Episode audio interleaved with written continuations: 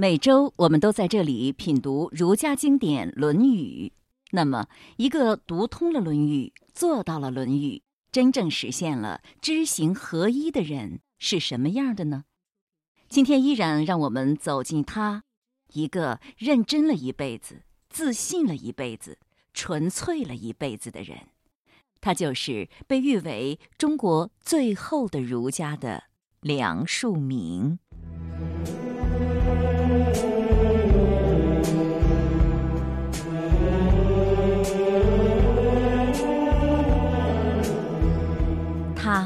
五四时期在新文化运动的发源地北大坚持讲旧文化儒学的人，他动荡年代在经历了各种围攻批判之后，依然宣称“三军可夺帅也，匹夫不可夺志也”的人。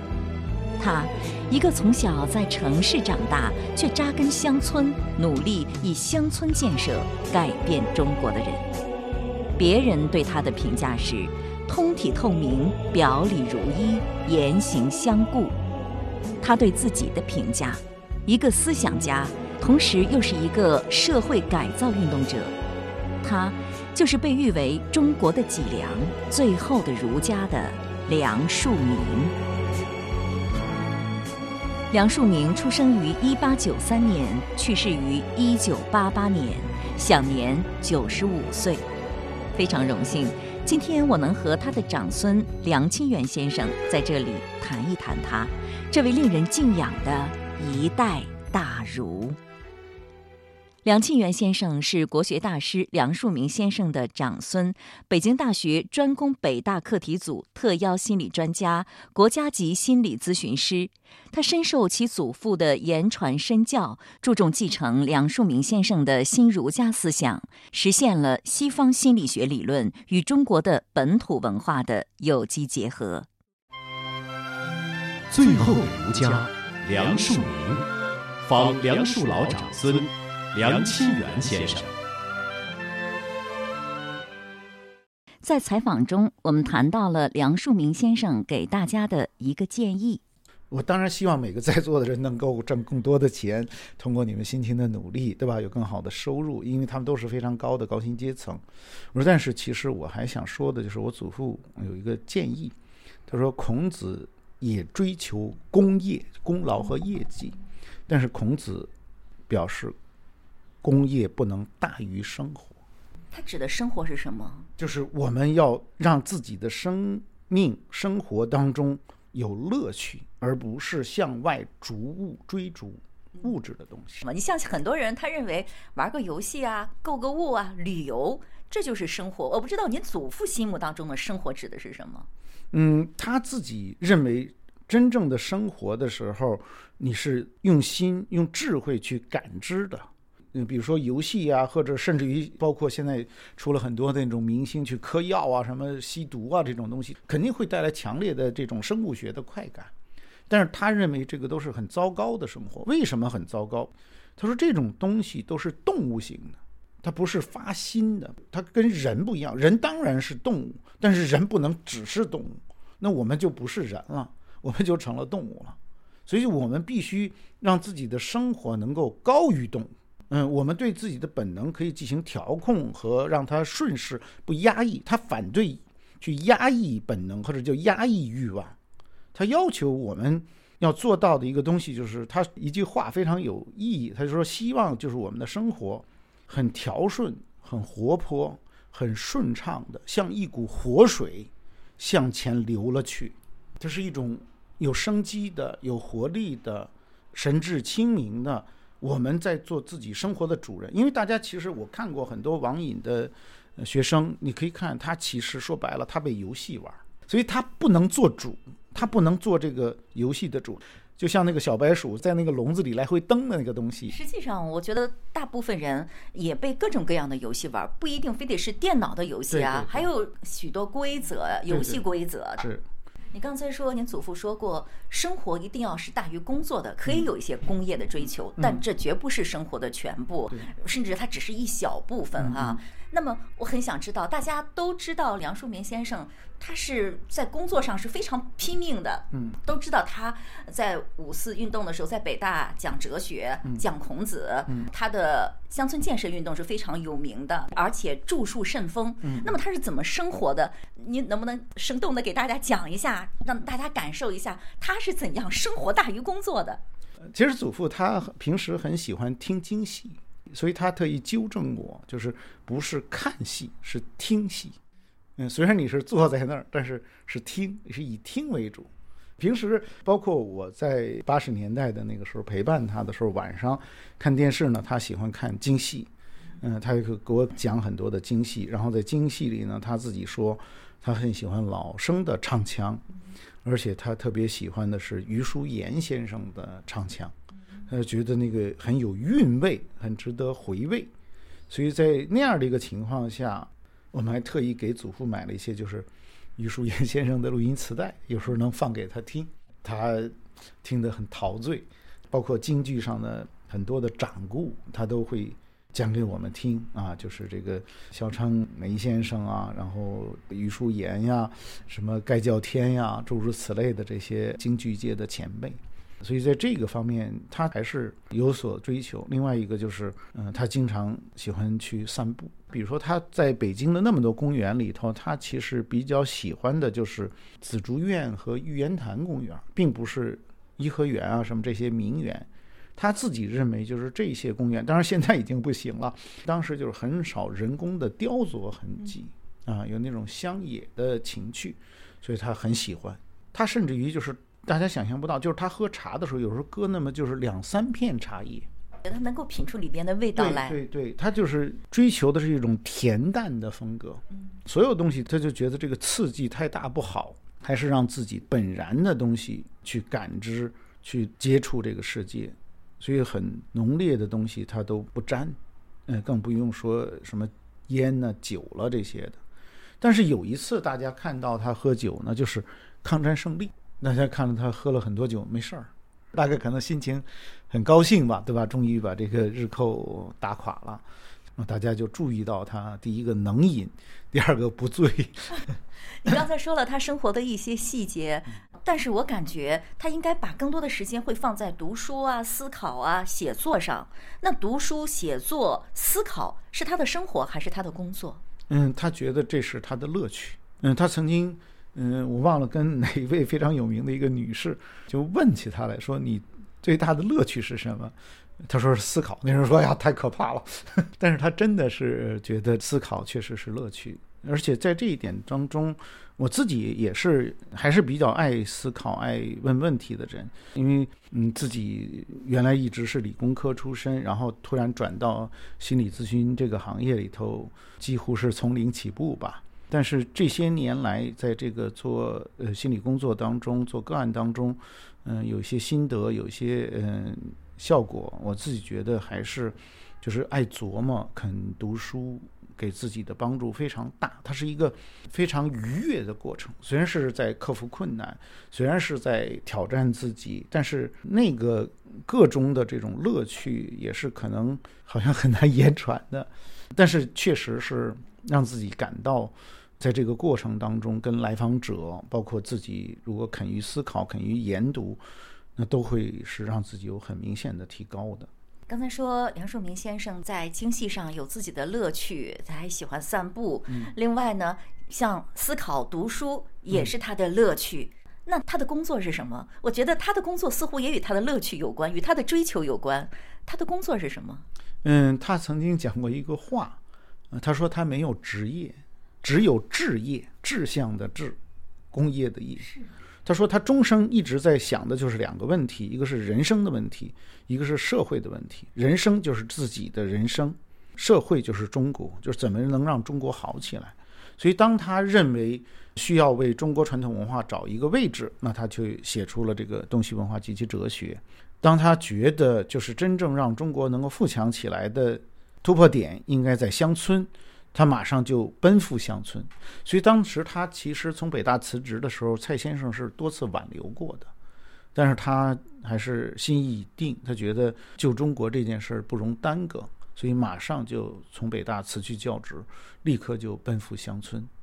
那么那种起心动念的纯粹，那么后来我们其实可以在那个招话里头有一篇文章，就是要用出家的精神去搞乡村建设。以出世的态度做入世的工作，对对，他那个里话我还记得非常清楚。他说，一个人要出家，那一定是有一件大事打动了他的心肝。那么在这个时刻，什么都不重要了，一切都可以放下了。那我们从都市来到乡村，那我们也要有这种和尚出家的这种情怀和志愿，就是什么都不重要了，就是把乡村建设好。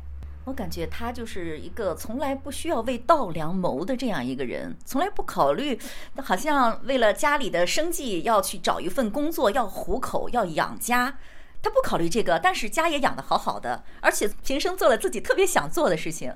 这个其实也是分两个方面嘛，大家可以看到，甚至于现在可能书画的那个拍卖展上可以看到，他其实当时在特别是解放战争的后期的时候，他是在重庆北碚办学。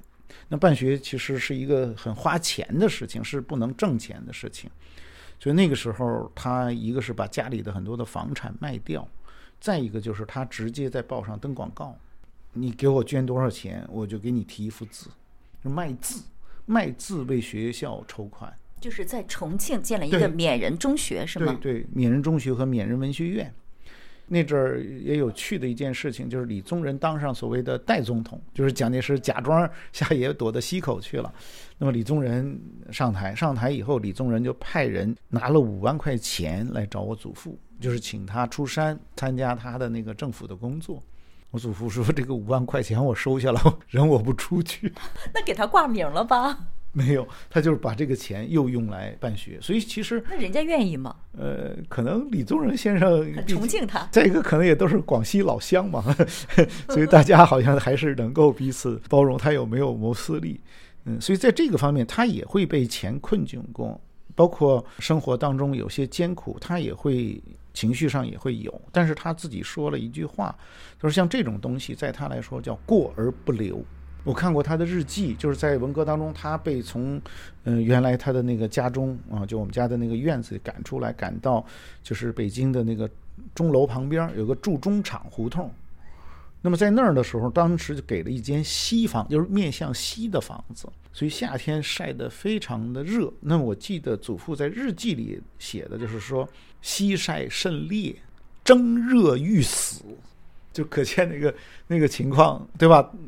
又没有电扇，又没有空调，一个一个老人七十多八十了，在这儿晒着，当时心里很痛苦吗？他觉得很不爽吧。所以你可以看他的那个日记，非常有意思，就是动不动就去公园了。因为是一个大杂院，你知道他也没有办法，你只能在那儿住，就经常是早晨起来就去公园了，一天都在公园里泡，晚上才回来啊。所以在这个过程当中，他也会比如说哪个这个东西是一个很有名的菜肴，他也会给你讲一讲典故，但是他完全不会去呃用力量或者用心思去琢磨这个事情。我就感觉他从来也不需要为生计考虑太多，一直就是按照他需要的或者做他希望做的事情，做他愿意做的事情。对，所以在这一点上，其实也是现在我们很多人面临的困惑，就是老想提高自己的收入，或者是用各种办法，甚至于突破一些底线去把自己的收入搞起来。那我自己在自己的工作当中，其实我是有一个非常直接的体会的，就是真正纯粹的全力以赴的去做事情的时候，其实收入方面不会出太大的问题。我有一个非常直接的例子，就是。嗯，随着整个的这个工作的不断的进展啊，特别是就是近些年来我亲自辅导的这些学生里头，大概应该有将近二十个学生考上北大了。那本身你的工作业绩摆在那儿，那么一个是课题组的领导啊和其他老师对你的认可也在那儿，再一个就是学生的家长、学生的这些口碑，包括有的时候我都不知道他们怎么找到我，就到北京来了，一家三口就来了。那我觉得，就像我们去寻医问药的时候，那人家是以命相托，嗯，那么他们来北京来找我，那也是以心相托。所以在这个过程当中，我也愿意尽自己最大的努力去帮助他们。所以更重要的就是，我觉得在做这个咨询当中，就这些孩子、这些家长，他们也在砥砺我，也在推动我去成长。我就觉得，就是只要是认真的投入的做事，对对，生存的问题其实很简单。对对，因为你自己做的事情，它本身会说话。对吧？因为在这个过程里头，你自己的这个叫含金量也好，或者叫能量也好，或者叫能力也好，其实大家特别是在社会交往当中，尤其在互联网时代，所有的东西都信息非常透明。你只要做得好，这个东西它一定会快速的被传播出去。所以在这个过程当中，我觉得就是还是全力以赴去做事情，然后把事情做到位，同时让自己能力不断的成长。那显然。就不会有大的问题。最后的儒家，梁漱溟，仿梁漱老长孙梁清源先生。我们再来看一下梁漱溟先生他的人生的履历。梁漱溟先生上的是洋学堂，学的是英文啊、地理、历史课，而不是学的四书五经。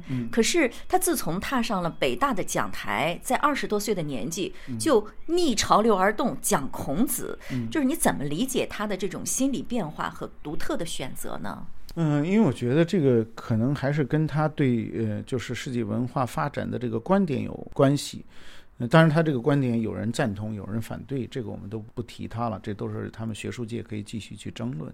但是他认为，嗯，世界文化呢，主要是三个部分，一个就是所谓的西方文化，一个呢就是东方文化，以中国为代表的东方文化，再一个就是所谓的印度文化。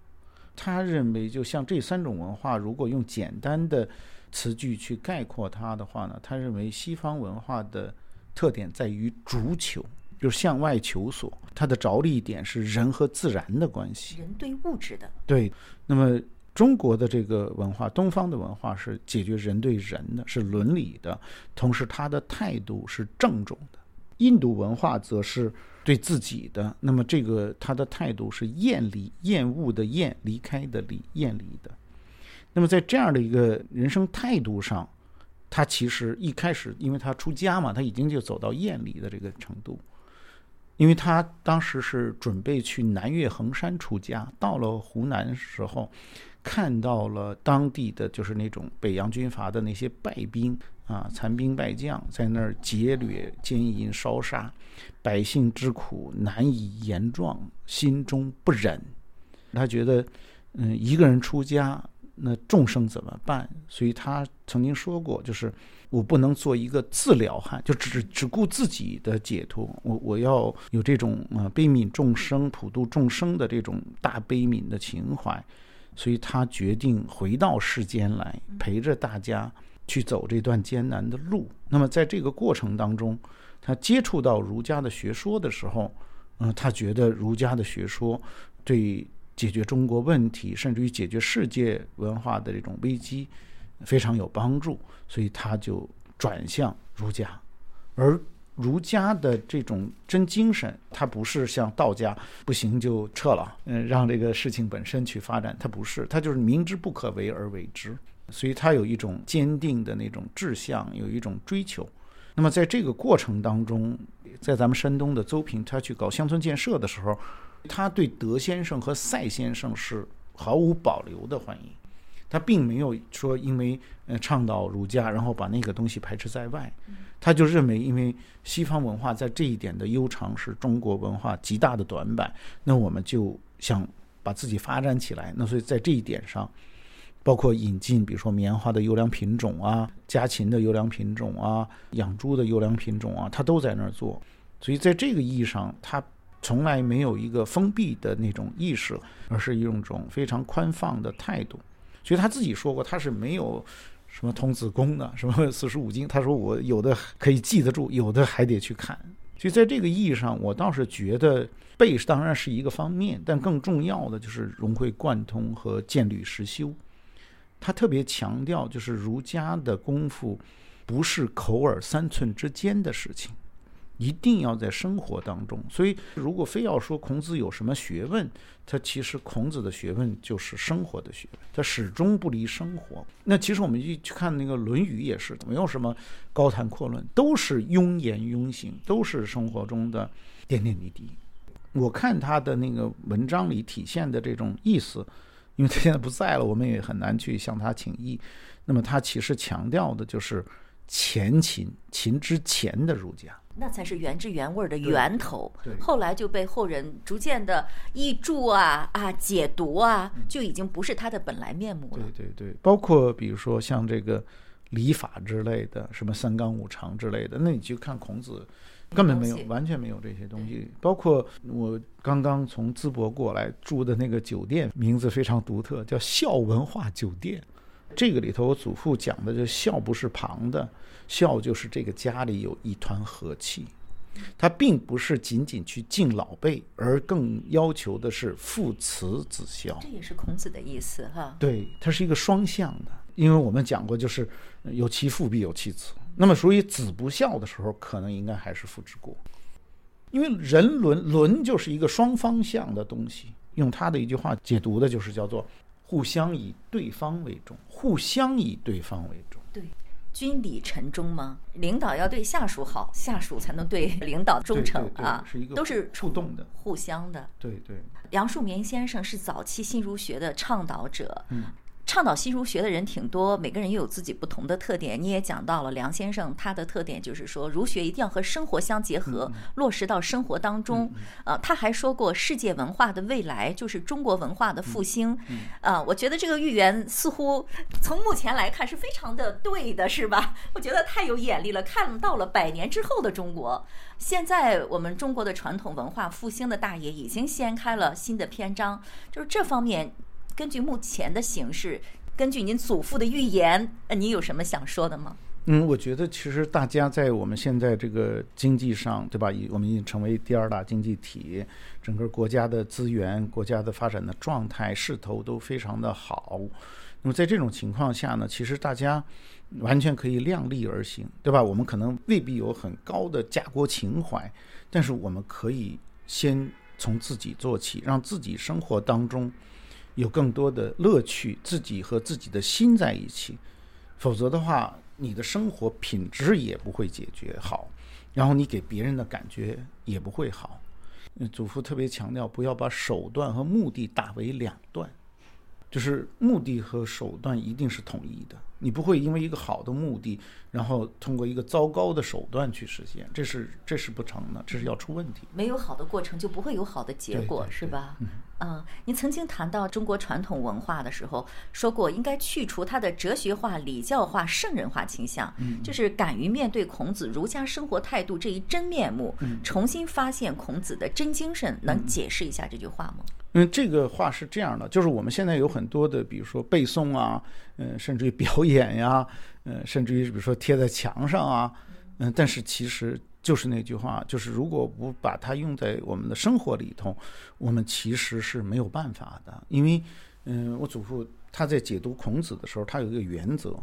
就是一定要用孔子或者用《论语》的话去解读孔子，不要用我们的话。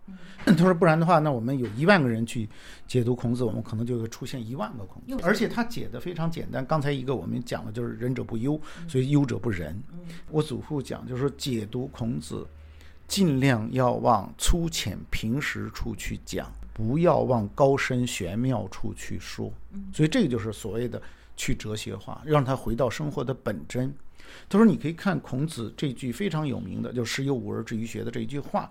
嗯，我们可以有很多的打仗，对吧？你说那个学，他说立这个，然后什么叫耳顺，什么叫天命，什么叫从心所欲不逾矩，扯得个不亦乐乎。他说，但是有一条，我想大家都不会有疑义的，而且是唯一的，是清晰的，就是孔子随着他年龄的增长，他越活越明白，他在不断的提高自己。那我们能不能？”在座的每位，可能我们也不是哲学博士，我们又不是学者，我们没有呃写论文的这种性质，但是我们可不可以让自己每天人生向上？那这个就是去践行孔子，这个就是把孔子的东西还到生活当中，没有必要去纠结什么是学，什么叫利，什么叫耳顺，什么叫天命。但是显然，孔子在不断的到了七十岁都没有放弃提升自己。那我们每个人。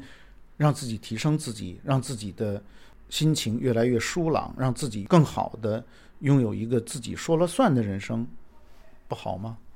所以祖父曾经讲过，就是我们生活的品质其实离不开三个字，这三个字就是主动性，对吧？你你想，你被吃饭，你你被出国，你被喝酒，是。你祖父虽然就是一生坎坷，但是他是完全自己掌控自己的人生的，因此我觉得他生活的应该也是称心如意的吧。他倒算不上称心如意。艾凯先生其实写过，就是他是一个幸福的老人。他回首自己的一生的时候，他没留下什么遗憾。所以我曾经跟很多就是现在零零后的小朋友就说过，我说你一定要想清楚，你为什么要去有自己的主见？你为什么要学会相信自己？在那一瞬间，他们也激发我。我说了一句话，就是你必须想清楚，你得和自己过一辈子。是，所以我最后想问的就是，你像呃梁漱溟先生活到了九十五岁哈，他在临终的时候，他对死亡的态度是什么？他是不是觉得这一辈子就是无憾的？是的，因为其实，在嗯，他把他的那个《人心与人生》这个书。出版之后，他给他的学生朋友写信，他说：“这本书出版了，如今我可以死而轻快的离去。”他只是那一瞬间的感觉，还是对他一生他都认为是可以轻快的离去呢？是的，一生都可以。对对，因为呃，我们看到有一个最具体的变化，就是他一直坚持写日记。这本书出版了没多久之后，他已经把日记停了。这本书是什么时候出版的？呃，一九八四年吧，大概是。所以他其实在这个时候，他没有什么贪恋，包括他后来被就是九十岁那年被评为所谓的全国健康老人。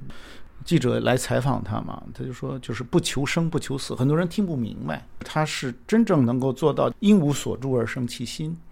所以他是洒脱的，他真的能提得起放得下吗？对对，他真的是能提得起放得下。哦，他觉得这一生了无牵挂，该做的都做了，对对，心安理得的，对，没有一点贪恋，对。但是他自己说过，他愿意成愿再来。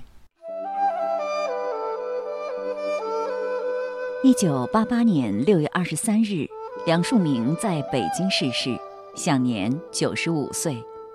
灵堂上挂着一副挽联。百年沧桑，救国救民，千秋功罪，后人评说。横批：中国的脊梁。中国的脊梁，无疑是对这位中国乡村建设的伟大先驱的最好概括。梁漱溟是中国现代史上声名响亮的人物，他的正气傲骨、赤胆丹心，让人折服，更令人。永远缅怀。梁漱溟先生曾经说过：“世界文化的未来就是中国文化的复兴。”我想，梁漱溟绝不会是最后的儒家。也正如孔子所说：“后生可畏，焉知来者之不如今也？”天佑中华。今天的节目就是这样了。感谢您的收听。